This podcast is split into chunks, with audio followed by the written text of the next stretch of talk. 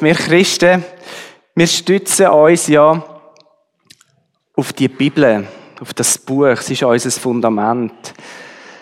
Wir feiern 500 Jahre Reformation und Reformation ist ja so wie eine Zurückbesinnung auf die Werte, die die Kirche schon seit jeher ausgemacht haben. Und einer der Grundsätze der Reformation hat Sola Scriptura, allein die Schrift heißt das übersetzt. Und damit wird eigentlich ausgedrückt, das, was verbindlich ist für unseren Glauben. Das sind nicht Traditionen oder religiöse Gefühle. Unser Glaube beruht nicht auf so Sachen, sondern unser Glaube stützt sich auf das, was in dem Buch in der Bibel steht. Und die Frage ist natürlich dann, also die alles entscheidende Frage ist, ist das gerechtfertigt? Können wir wirklich unseren Glauben auf so ein Buch stützen. Mit anderen Worten ist die Bibel wirklich zuverlässig. Und wenn sie wirklich zuverlässig ist, ist sie dann auch wahr. Und ich schreibe die Worte da gerade schnell ein bisschen verkürzt auf. Also ist sie zuverlässig.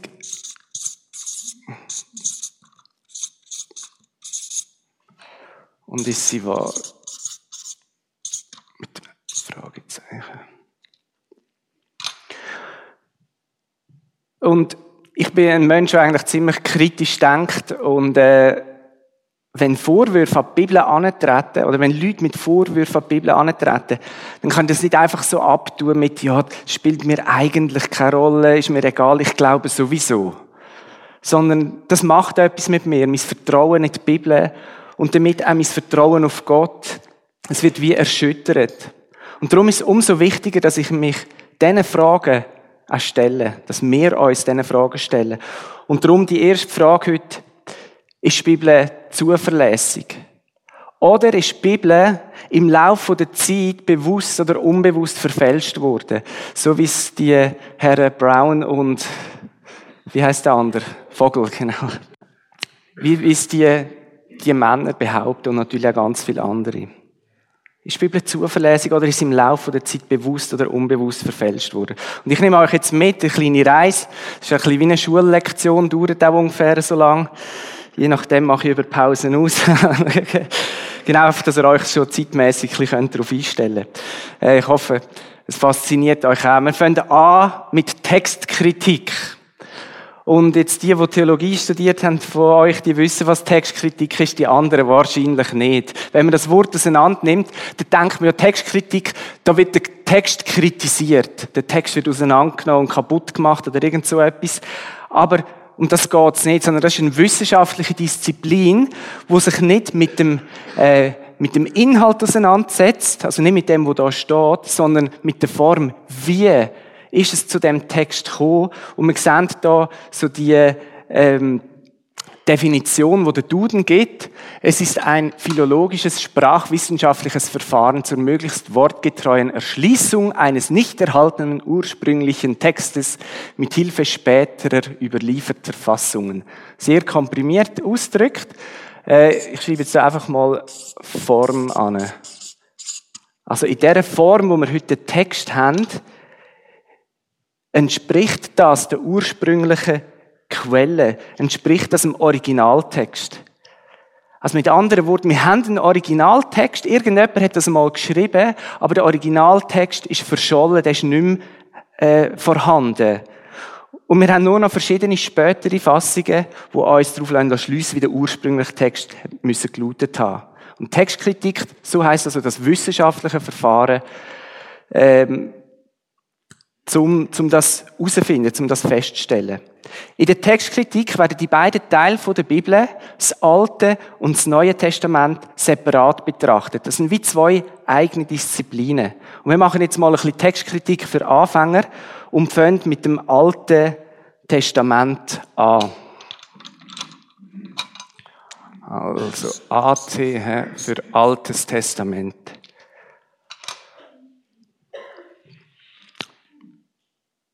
Das Alte Testament ist ja eigentlich die Bibel der Juden. Also heute noch, die Juden, wenn sie eine Bibel haben, also sie sagen dem nicht Bibel, dann ist das das Alte Testament. Sie nennen es, oder man nennt es manchmal auch jüdische Bibel oder die hebräische Bibel. Juden selber sagen dem Tanach.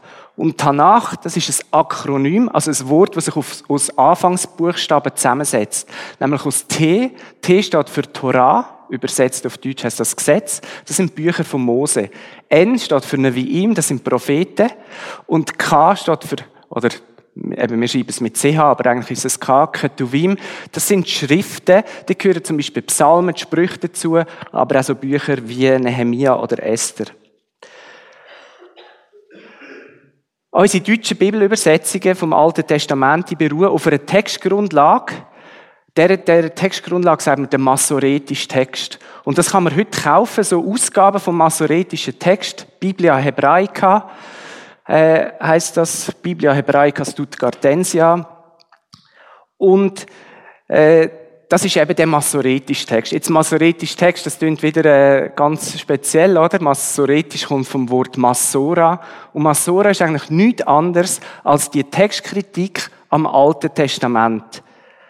Also die Masoreten, das sind jüdische Gelehrte, die sich über Jahrhunderte, ja sogar über Jahrtausende damit befasst haben, möglichst nah an Originaltext vom Alten Testament anzukommen. Und wir haben für den masoretischen Text zwei Grundlagen. Das eine ist der Codex Aleppo und das andere der Codex Leningradiensis. Aleppo 920 nach Christus verfasst wurde, der Leningradiensis 1008 nach Christus. Äh, jetzt fragt ihr euch vielleicht, was heißt Codex? Das ist ein Wort, das kennt man eigentlich schon, aber nicht im Zusammenhang mit einem Buch. Auch da gibt uns Duden Auskunft. Das ist übrigens eine von meinen Lieblingswebseiten, duden.de. Äh, weil dort werden die Wörter auch noch erklärt. Kodex im Mittelalter ist eine Sammlung von Handschriften, die zwischen Holzdeckeln zu einer Art Buch zusammengefasst sind. Also mit anderen Worten, es ist der Vorläufer von Büchern, die wir heute haben. Das war einfach noch ein bisschen umständlicher. Gewesen. Jetzt, wenn ihr die Zahl anschaut, wir wissen, der erste Teil der Bibel, oder, ja, das heisst, der Mose hat es geschrieben, der hat etwa 1400 vor Christus gelebt.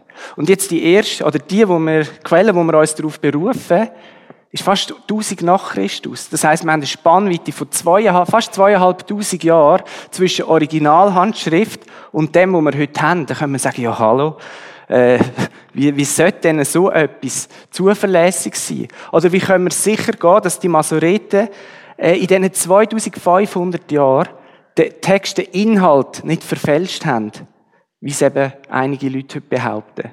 Zuerst mal muss man sagen, dass die beiden Kodizes, da sieht man übrigens den Kodex Aleppo, der heißt so, weil er in Aleppo gefunden worden ist, äh, muss sagen, die, die Kodizes, die sind selber das Ergebnis von jahrhundertelanger Forschung. Also was wir dort in haben, ist nicht einfach etwas, wo man 920 Mal verfasst hat, sondern das ist das Ergebnis von einem jahrhundertelangen Prozess. Aber das langt immer noch nicht zum sagen, der Text ist zuverlässig überliefert. Weil auch wissenschaftliche Forschung kann beeinflusst sein. Und wenn wir uns jetzt überlegen, die Masoreten, das sind Juden. Und wenn man sich überlegt, ja, die Juden haben da ihre Tanach. Und jetzt kommen plötzlich Christen und sagen, Tanach, das nehmen wir auch, das ist unser Altes Testament. Dann ist doch, ah, wenn man so ganz menschlich denkt, die Versuchung gross sagen, okay, äh, die Christen, wir wissen, Juden und Christen haben zu dieser Zeit wirklich nicht auf der gleichen Bühne gehabt. Es hat Abgrenzung, Ausgrenzung, leider Verfolgung gegeben, ganz schlimme Geschichten sind das dann können wir doch sagen als Masoret, ja, gewisse Stellen können wir ein bisschen anpassen. Wir tun die Identität von unserem Volk ein bisschen stärken. Wir tun vielleicht die Bibelstellen, die die Christen da auf ihren Christus beziehen, wir tun die ein bisschen abschwächen oder ein bisschen rausmachen.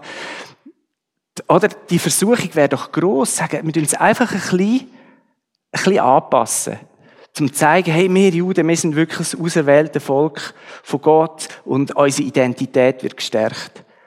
Das sind berechtigte Gedanken gewesen.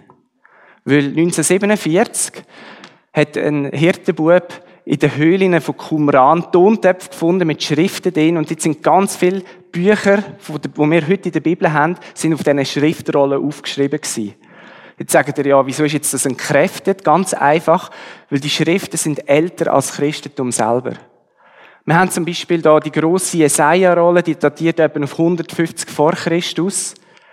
Und das heißt, der Text, wenn er älter ist als Christentum und übereinstimmt mit dem masoretischen Text, dann ist das doch ein klarer Hinweis darauf, dass die Masoreten wirklich so akribisch, genau und gründlich geschafft haben. Und dass sie sich nicht von irgendwelchen politischen oder ethnischen Sachen ethnische Sachen, genau, ethnische Sachen äh, haben ablenken oder manipuliert worden sind. Und man hat die Texte verglichen von Qumran und von ähm, und um den masoretischen Text. Und man in Qumran hat es wie so verschiedene Typen gegeben von Bibelüberlieferung. Das eine sind so Texte gewesen, die ein bisschen vereinfacht sind. Das wäre heute vielleicht wie Hoffnung für alle. Also es war in einer Sprache geschrieben gewesen, wo man einfach gut verstanden hat. Und dann hat es aber auch einen Texttypus gegeben, man sagt dem proto-masoretischer Text, äh, wo unglaubliche Übereinstimmung hat mit dem masoretischen Text. Und wo die Forscher die Jesaja-Rolle zum Beispiel, die grosse Jesaja-Rolle, äh, aufgeschlüsselt haben. Das sind 66 Kapitel. Also alle 66 Kapitel, die wir heute noch in der Bibel haben, sind schon auf dieser Rolle drauf, 150 vor Christus. Man hat das verglichen mit dem masoretischen Text und sie haben herausgefunden, das stimmt unglaublich gut überein. Es hat zwar Haufen Differenzen, Haufen Sachen, die ein bisschen anders sind, 6000 an der Zahl, oh. Aber das meiste sind orthografische Sachen. Also, dass man etwas nur mit einem statt mit zwei S geschrieben hat, jetzt wäre es äh, im Deutschen. Also, wenn, wenn wir heute eine Lutherbibel vergleichen mit, so wie es der Luther geschrieben hat, finden wir auch etwa so viel Unterschied. Äh, sogar wenn wir eine Ausgabe 1545 kaufen, weil die Rechtschreibung zum Beispiel hat sich geändert, oder? Aber übereinstimmend sagen die Forscher, hey, das, was wir da haben, masoretischer Text, das ist absolut zuverlässig. Und wir können mit Sicherheit sagen, dass das Alte Testament der Form noch nicht verfälscht worden ist. Und wir können da bei Form, Altes Testament, mal einen grünen Haken setzen und sagen, okay, die Form vom Alten Testament ist zuverlässig. Jetzt die Form des Sein, das Äußere. Die andere Frage ist, haben denn die Autoren auch zuverlässig geschaffen? Also ist auch der Inhalt, ist auch der Inhalt zuverlässig? Ich vielleicht doch ein bisschen abgrenzen. So.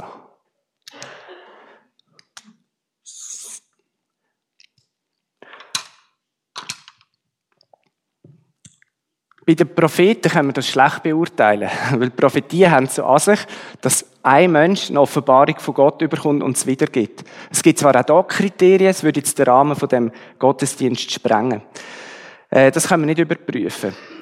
Als äh, ich das Ganze vorbereitet habe, bin ich bei einer Buchrezension auf folgendes Zitat gestoßen. Und das, so Zitat findet man massenhaft im Internet. Da schreibt jemand, das Alte Testament, das sind die Schriften von Mitgliedern eines vagabundierenden Wüstenstammes der Bronzezeit, die niederschrieben, was ihnen die Stimmen in ihren Köpfen einflüsterten und was sie aus älteren Volksstämmen zweit- und drittverwertet haben. Wenn wir das Zitat lesen, wo man sagt, das klingt jetzt nicht wahnsinnig zuverlässig und glaubwürdig. Wir können es vergleichen äh, liebe Schweizer, es tut mir leid, aber man könnte es vergleichen mit dem Wilhelm Tell, oder? Also da gibt es irgendeine ein, ein Sagenlegende, die ist ein paar hundert Jahre später mal da im Weiss, Weissbuch von Sarnen oder so, hat jemand mal etwas aufgeschrieben.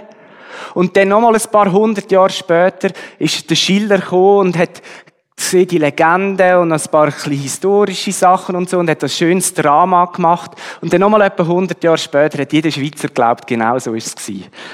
Bis dann im 21. Jahrhundert die Leute ein bisschen schleuer geworden sind und gesagt, äh, stimmt gar nicht. Wilhelm Tell hat es vielleicht nicht einmal gegeben. Äh, genau. Und die Frage ist, das Zitat ist eigentlich genau das Gleiche, einfach auf die Bibel übertragen. Oder? Dass irgendeine Wüste stammt und dann die so Überlieferung, alte Überlieferungen gehabt und haben es da irgendwie ein bisschen, ja. Was sollen wir da davon halten? Wenn es beim Alten Testament wirklich auch so ist, dann wären wir Christen und auch die Juden einfach super dumm. wären Idioten, das zu glauben.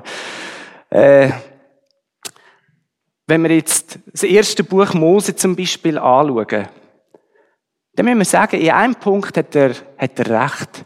Es sind Sachen, die überliefert worden sind, die nicht aus Originalhand stammen, sondern die man erst später schriftlich fixiert hat. Also wir haben im ersten Buch Mose selber drinnen Hinweis auf Quellen. Vielleicht habt ihr schon mal, wenn ihr eine ältere Bibelübersetzung leset, schon mal gesehen, dass im ersten Buch Mose immer mal vorkommt, dies ist die Geschlechterfolge von, oder dies ist das Geschlecht von, und da kommt irgendein Name, das Geschlecht von Noah, oder das Geschlecht von Jakob. Auf Hebräisch heißt das Toledot. Und die Toledot-Geschichten, das sind zum Beispiel so Quellen gewesen, die der Mose nachher verwendet hat. Also, er hat einen Toledot gehabt, äh, also so eine mündliche Überlieferung ist das wahrscheinlich gewesen, vielleicht sogar schon etwas schriftlich, und hat die Toledot nachher genommen und hat die in dem Buch verwertet. Der Mann hier, das ist der Duane A. Garrett. Das ist ein äh, Alttestamentler und Historiker. Der hat ein Buch geschrieben mit dem Namen Rethinking Genesis. Auf Deutsch das erste Buch Mose neu überdenkt. Ich habe da auch eine Rezension auf Amazon dazu gelesen und da hat jemand geschrieben, das ist das langweiligste Buch, das ich je gelesen habe. Ein Stern. genau, ich habe es auch gelesen und ich habe es eines der spannendsten Bücher gefunden, die ich je gelesen habe. Was macht der Garrett in diesem Buch? Er vergleicht Texte aus dem ersten Buch Mose mit Mythen, mit Sagen, mit Texten, mit Gesetzessammlungen, aus dem Jahr, ums Jahr 2000 vor Christus. Das heißt, er vergleicht die Texte, die der Mose etwa 1400 nach Christus fixiert hat, wo aber älter sind, also wo selber schon 500, 600 Jahre alt sind, vergleicht er mit anderen Texten, die das gleiche Alter haben, also wo auch ums Jahr 2000 vor Christus sind. Und er kommt zum Schluss, dass die Texte in der Form, in der Struktur, wo sie haben, genau übereinstimmen. Mit anderen Worten, das, was der Mose da gebraucht hat, sind tatsächlich alte Quellen gewesen. Und die Art und Weise, wie er es wiedergeht, darauf schliessen, das war einer gewesen, der super genau geschafft hat. Vielleicht ist jetzt das alles ein bisschen theoretisch. Ähm, ich möchte es an einem Beispiel zeigen, das ich liebe. 1. Mose 48, Vers 21 bis 22. Zu Josef sagte Jakob, ich muss bald sterben. Aber Gott wird euch helfen und euch nach Kanaan zurückbringen, in das Land eurer Vorfahren. Du sollst deinen Brüdern etwas voraushaben. Ich verspreche dir das Bergland, das ich den Amoriten im Kampf mit Schwert und Bogen abgenommen habe. Jetzt, liebe christliche Leute, die die Bibel schon seit Jahrzehnten, fast Jahrhunderten kennen, hier in diesem Raum, wer von euch hätte ich jetzt einfach so im Smalltalk beim Kaffee noch schnell können darüber reden Ah ja, und eben der Jakob, gell, wo er eben mit Bogen und Schwert das Land von den Amoriter abgenommen hat. Wer hätte das gewusst? Wer hätte die Geschichte kennt? Also, ganz ehrlich gesagt, mir ist das auch jahrzehntelang nie bewusst gewesen. Der Jakob hat doch Krieg geführt. Wieso wissen wir so wenig von dem? Ganz einfach, es wird nur an dieser Stelle in der Bibel erwähnt. Und wieso wird das nur an dieser Stelle von der Bibel erwähnt? Für mich ist, ist die einzig plausible Erklärung, der Mose hat keine andere Quelle zur Verfügung gehabt für das Ereignis. Er hat nur die Segenssprüche vom Jakob gehabt, die sind überliefert gewesen. Und er hat nur den Satz gehabt, wo der Kampf mit Schwert und Bogen vom Jakob vorkommt. Und der Mose hat sich gehütet, jetzt aus dem nachher irgendeine Geschichte zu machen, wo er dann weiter vorne im ersten Buch Mose einbaut, wenn er vom Jakob erzählt. Weil das ist die einzige Quelle gewesen und er hat nichts dazu erfinden. Er hat es nicht wollen, noch ein bisschen ausschmücken oder noch ein bisschen seine eigenen Ideen dazu erfinden. Und das ist jetzt nur ganz schnell und ein ganz einfaches Beispiel gewesen, wo aber einfach zeigt, hey ja, das Alte Testament ist zuverlässig und zwar nicht nur was die Form, was die Überlieferung anbelangt, sondern auch was den Inhalt anbelangt und was die Seriosität von diesen Autoren anbelangt. Das sind Leute, die haben genau und seriös geschafft und die haben sich nicht von irgendwelchen äh, Ideen oder irgendetwas leiten Wie sieht es mit dem Neuen Testament aus? Auch da haben wir keine Original, ups, bin ich keine Originalhandschriften.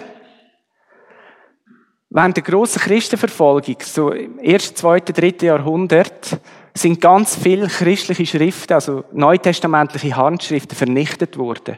Um das Jahr 300 herum war die grosse Verfolgung im Römischen Reich durch Diokletian.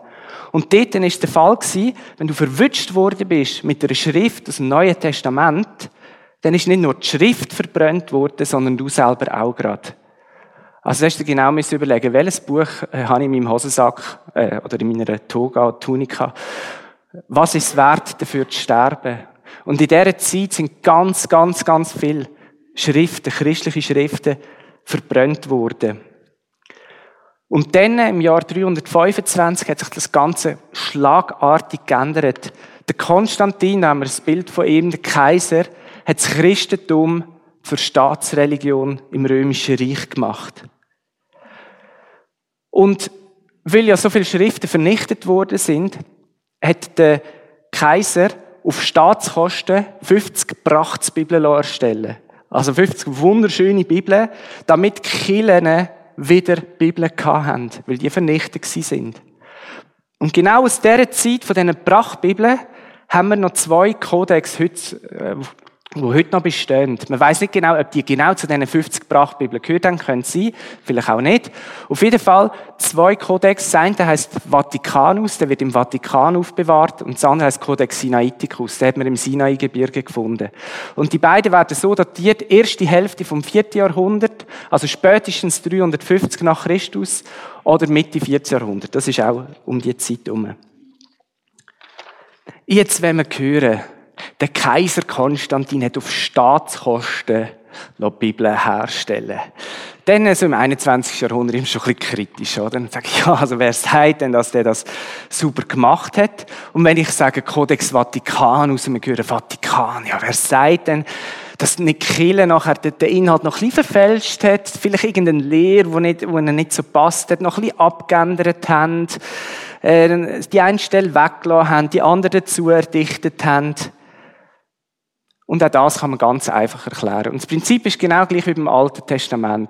Suchschriften, die älter sind als das Christentum und Staatsreligion ist, vergleich's mit dem und dann wirst du sehen, ob es äh, übereinstimmt oder nicht.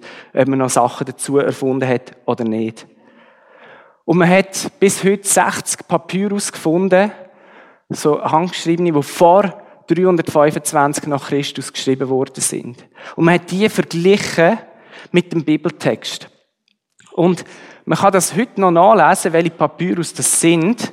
Und ich habe da jetzt eine Ausgabe vom griechischen Neuen Testament in der Hand. Und wenn man das aufschlägt, hat man oben den griechischen Text, also die Grundlage von unseren Übersetzungen. Und unten da, das sind alles Fußnoten, die Abweichungen von Handschriften, von Übersetzungen und so weiter angehen. Und wenn man das so anschaut, äh, dann muss man sagen, ja, puh, das sind, äh, das sind der rechte Abschnitte und noch eine kleine Schrift. Also das, was unten steht, ist ja fast so groß wie der Bibeltext selber. Das soll zuverlässig sein.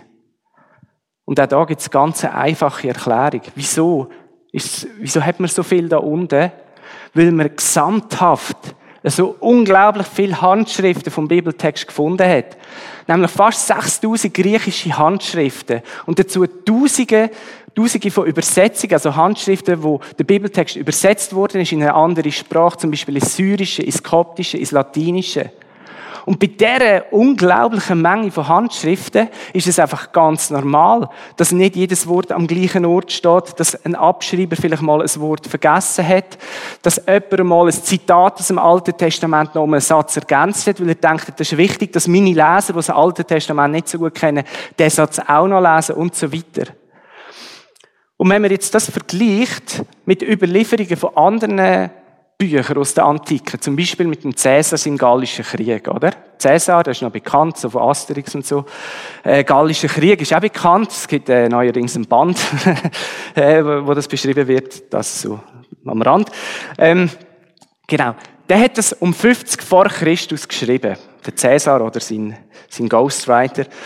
Und 850 nach Christus erst hat man die die erste Handschrift datiert von dem Werk. Also zwischen Original und erster Handschrift, wo wir überhaupt haben von dem Werk, liegen 900 Jahre.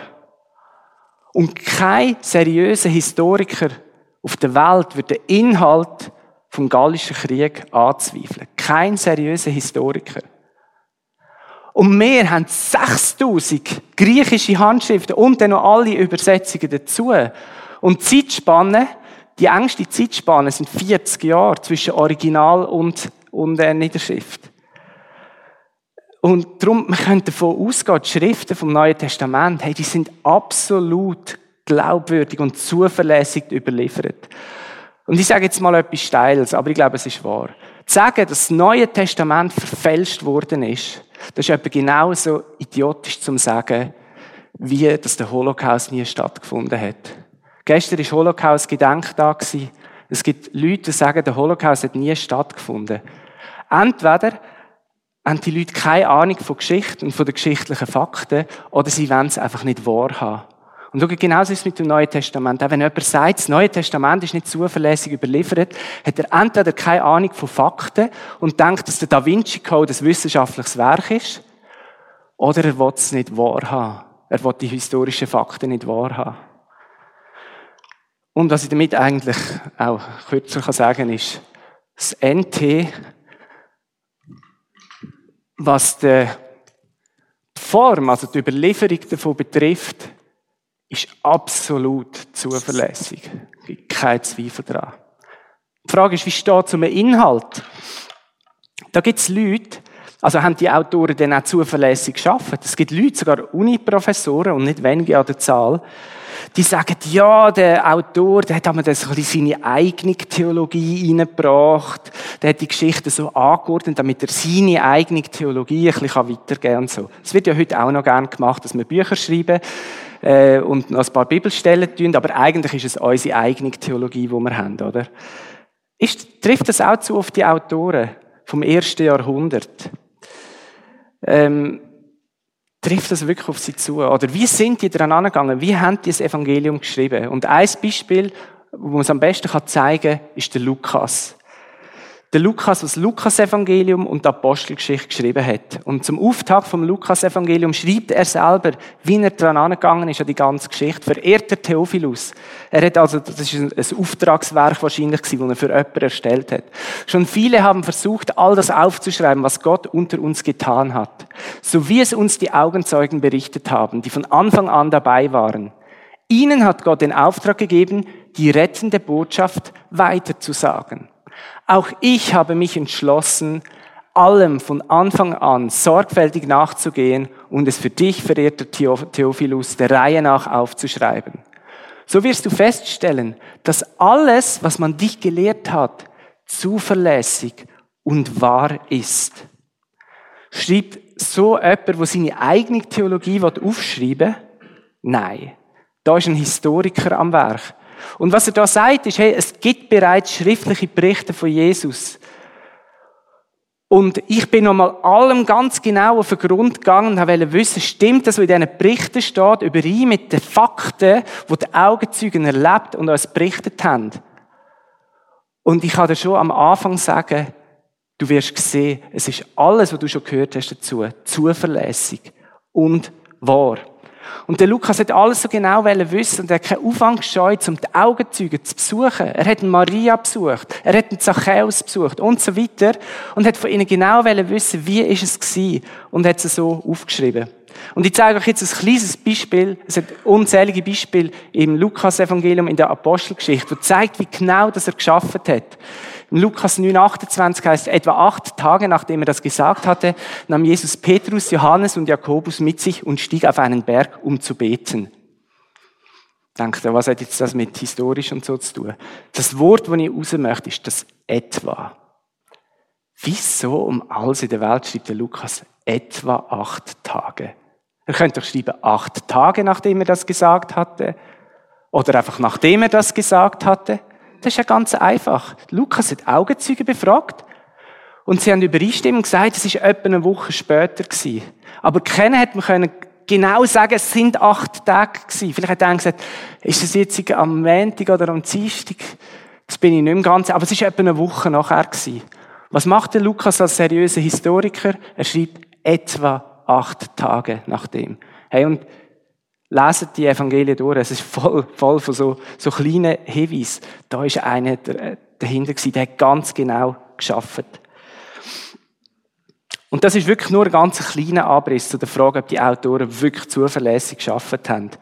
Und darum können wir auch sagen, wenn es um den, den Inhalt vom Neuen Testament geht, ob der zuverlässig überliefert worden ist, ja.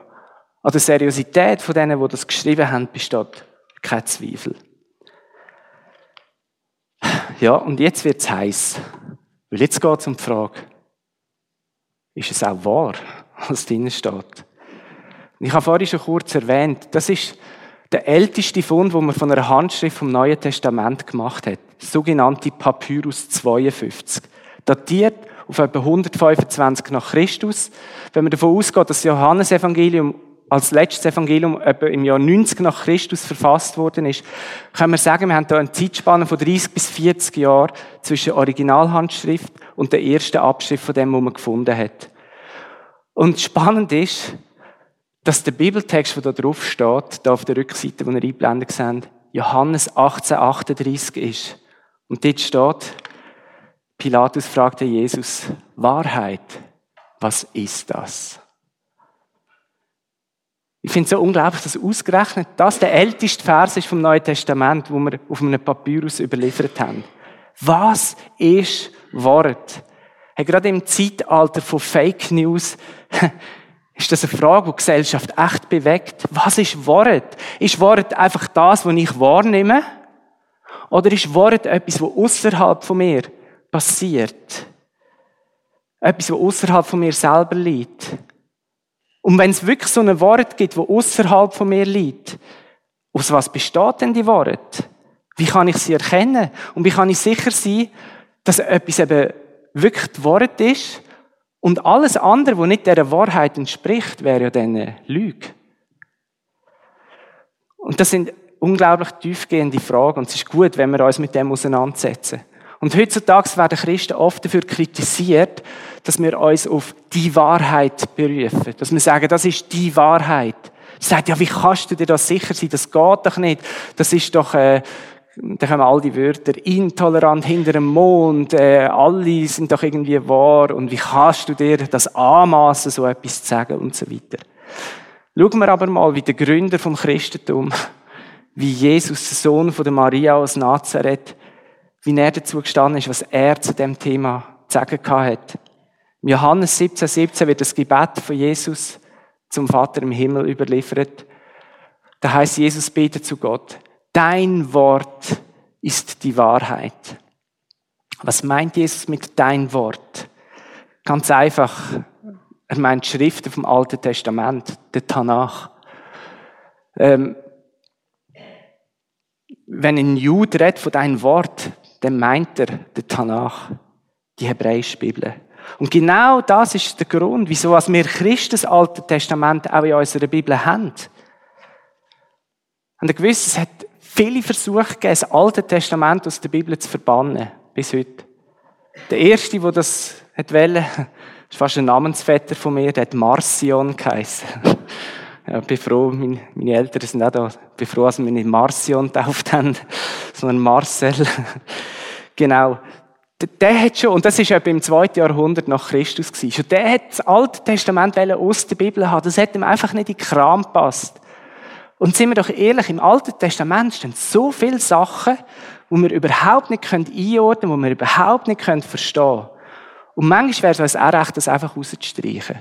Und da möchte ich ganz kurz eine Seitenbemerkung machen. Wir haben da die wunderschöne Wand auf der Seite und einen Zettel. Auf die Zettel könnt ihr euch heiße Fragen zu der Bibel aufschreiben. Also was ihr schon immer mal haben wollen sagen und es nie getraut habt, das könnt ihr nämlich anonym machen und es dann da dran kleben. Und aufgrund von diesen kritischen Fragen, die ihr an die Bibel richtet, machen wir einen Abend in der, in der Gemeinde, in der Kirche da, das heisst Grill the Book.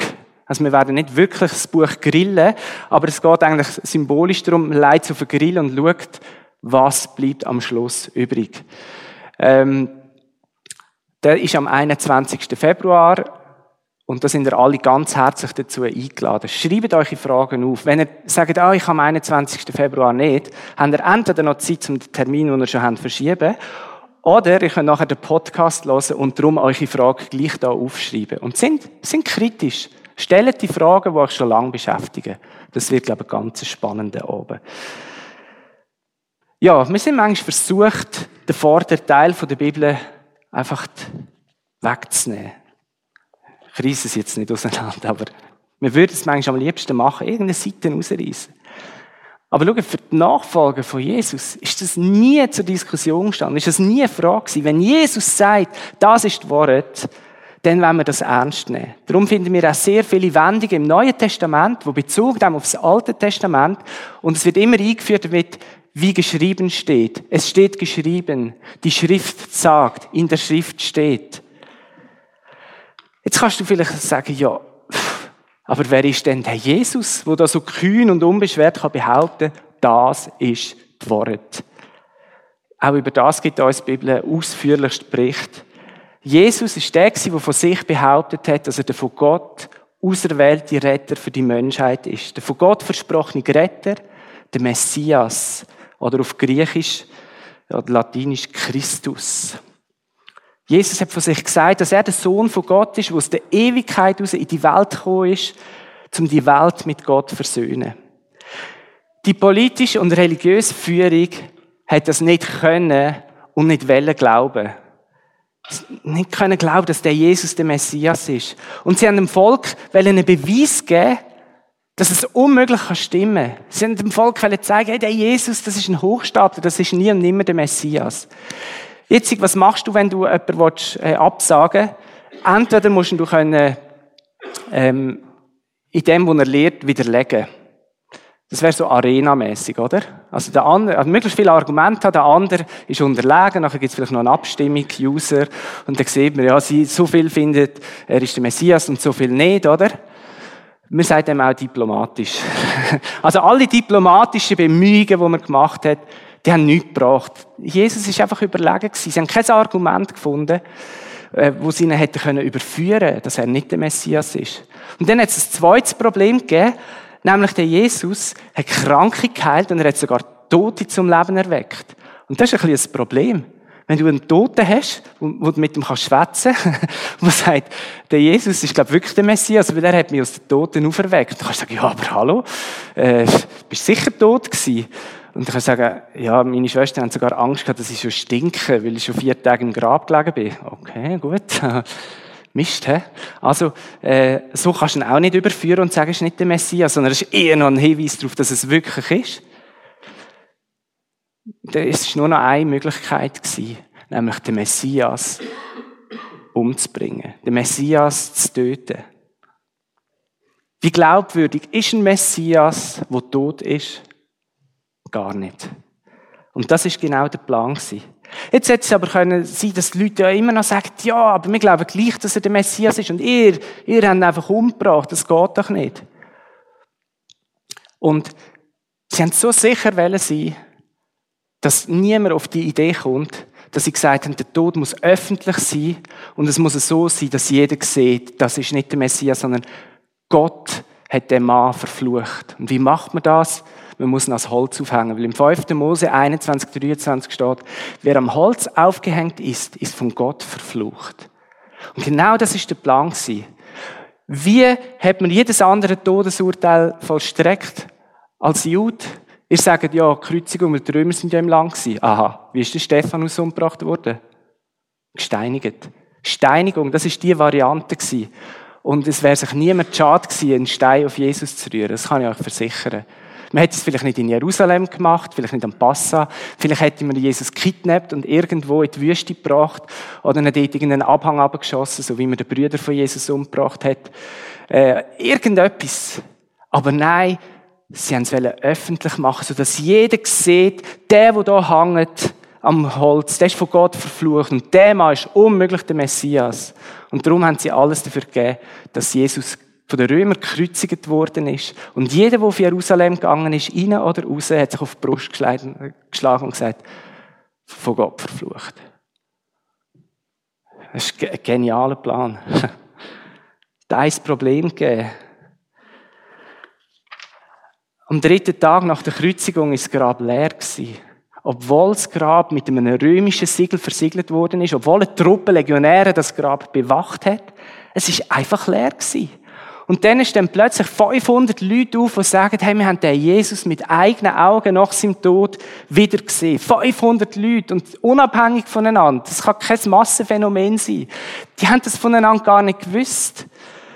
Und die Jünger, die Nachfolger von dem Jesus, seine Schüler, wo ihn vor drei oder vier Tagen noch, noch so, so ähm, feige im Stich gelassen haben, die nicht den Mut hatten, zu ihm zu stehen, während dem Prozess, stehen, jetzt mit Kühnheit auf und sagen, Jesus lebt wieder. Er ist von den Toten auferstanden. Und jetzt kommt das Spannende. Die Nachfolger von Jesus, die sind nie angeklagt worden wegen Hochstapelei, sind nie angeklagt worden wegen Verbreitung von Lügen oder weil sie das römische Siegel gebrochen hätten beim Grab. Nie. Ihr könnt das alles nachlesen. Wieso? Sowohl die Römer als auch die jüdische Führung, die haben keine Erklärung dafür gehabt, wieso das Grab leer ist. Und nicht ein einziges Mal, wo die Nachfolger von dem Jesus verhört worden sind durch die jüdische Obrigkeit, hat man ihnen gesagt, ihr lügt, Edge, da ist der Leichnam von Jesus, ist immer noch da. Nein, das Grab ist leer. Dann haben sie gesagt, und das Gerücht hat sich anscheinend auch ein bisschen festgesetzt, ja, die Jünger haben einfach heimlich den Leichnam geklaut. Hey, die engsten Nachfolger von Jesus, bis auf einen, haben alle für ihren Glauben mit dem Leben gezahlt. Sind alles Märtyrer geworden, die für den Jesus qualvollsten Tod erlitten haben, die gefoltert worden sind und grausam hingerichtet worden sind. Jetzt meint er wirklich, dass elf von diesen zwölf, und der zwölfte ist eine politische Gefangenschaft dass elf von diesen zwölf so blöd gewesen wären, für einen Leichnam, wo sie geklaut haben und sagen, er ist auferstanden, mit ihrem Leben zu zahlen. Könnten wir jetzt auch eine User-Abstimmung machen. Wer wäre so idiotisch? Und wie kommt es dazu, dass einer der fanatischsten Verfolger der Christenheit, der Paulus, plötzlich ein Erlebnis hat und er sagt, ich bin dem Auferstandenen begegnet und seine Meinung, die ganz, ganz krass und klar war, innerhalb von drei Tagen komplett ändert und nachher selber verfolgt wird für seinen Glauben und auch sein Leben als Märtyrer hingibt. Ich sage euch eins, es gibt nur eine einzige Erklärung dafür. Jesus ist auferstanden. Er ist wirklich auferstanden. Und das ist jetzt nur ganz kurz gewesen. Wenn dich das Thema interessiert, äh, über die Historizität von der Auferstehung von Jesus, kann ich dir eine Predigt ganz herzlich empfehlen. Da seht ihr den Link eingeblendet. Ich tue den nachher auch äh, beim Podcast noch hin. Da ist eine ganze Predigt, die sich nur um das Thema dreht, ist die Auferstehung von Jesus historisch. Und ja, wenn es euch interessiert, kann ich euch wärmstens empfehlen, das einmal zu hören. Einfach so viel jetzt für unsere Ausführungen. Durch seine Auferstehung hat Jesus bewiesen, dass er wirklich der war, der er sich dafür ausgegeben hat. Der Messias, der von Gott versprochene Retter, der ewige Sohn von Gott. Und der Jesus sagt, dies Wort ist Wort. Und mit dieser Beglaubigung ist für mich klar, dass das Alte Testament nicht einfach Menschenwort sind, sondern dass es die Worte von Gott sind, wo er uns die Worte über sich zeigt und die Worte über uns Menschen zeigt, wo wir die Worte erfahren können. Und darum glaube ich, das Alte Testament, ja, es ist wahr, es ist die Wahrheit. Wie sieht es jetzt aber mit dem Neuen Testament aus? Das Neue Testament ist ja erst nach der Auferstehung von Jesus entstanden. Ähm, und ist das nicht eine willkürliche Auswahl von irgendein paar Gelehrten oder irgendein paar religiösen Führer? Und dann müssten wir ja davon ausgehen, dass es fehlerhaft wäre, dass es nicht überall die Worte enthalten, dass vielleicht ein paar Sachen schon stimmen, aber ein paar andere Sachen wahrscheinlich dann eben doch nicht.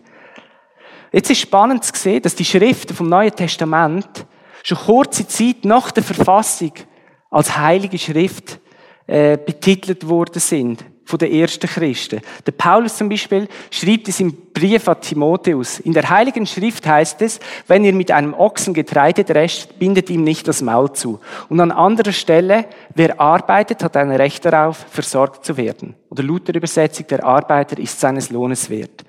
Jetzt, es sind zwei Zitate. Das erste Zitat ist, ist aus dem 5. Mose 25,4.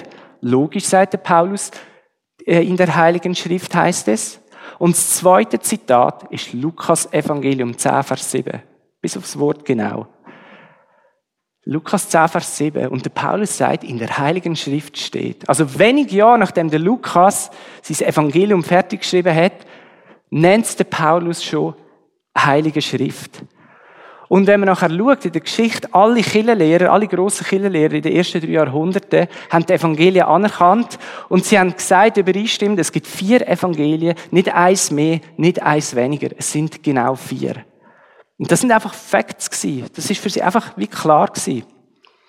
Wie ist es denn mit den Paulusbriefen? Da finden wir auch in der Bibel selber einen Hinweis drauf. Das ist ein bisschen längerer Text. Da schreibt der Petrus, erkennt doch, der Herr bringt euch so viel Geduld entgegen, damit ihr gerettet werdet. Das hat euch ja auch schon unser lieber Bruder Paulus geschrieben, dem Gott in all diesen Fragen viel Weisheit geschenkt hat.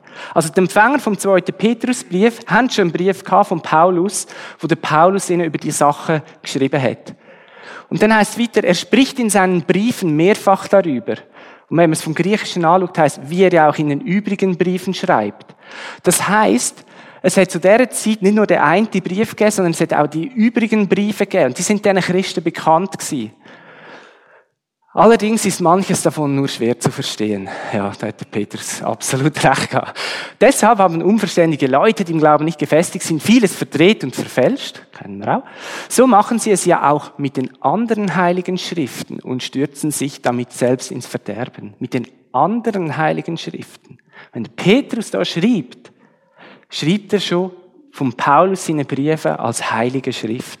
Das ist nicht 100 oder 200 Jahre nach dem gewesen, sondern ein paar Jahre oder ein paar Jahrzehnte nachdem sie verfasst worden sind.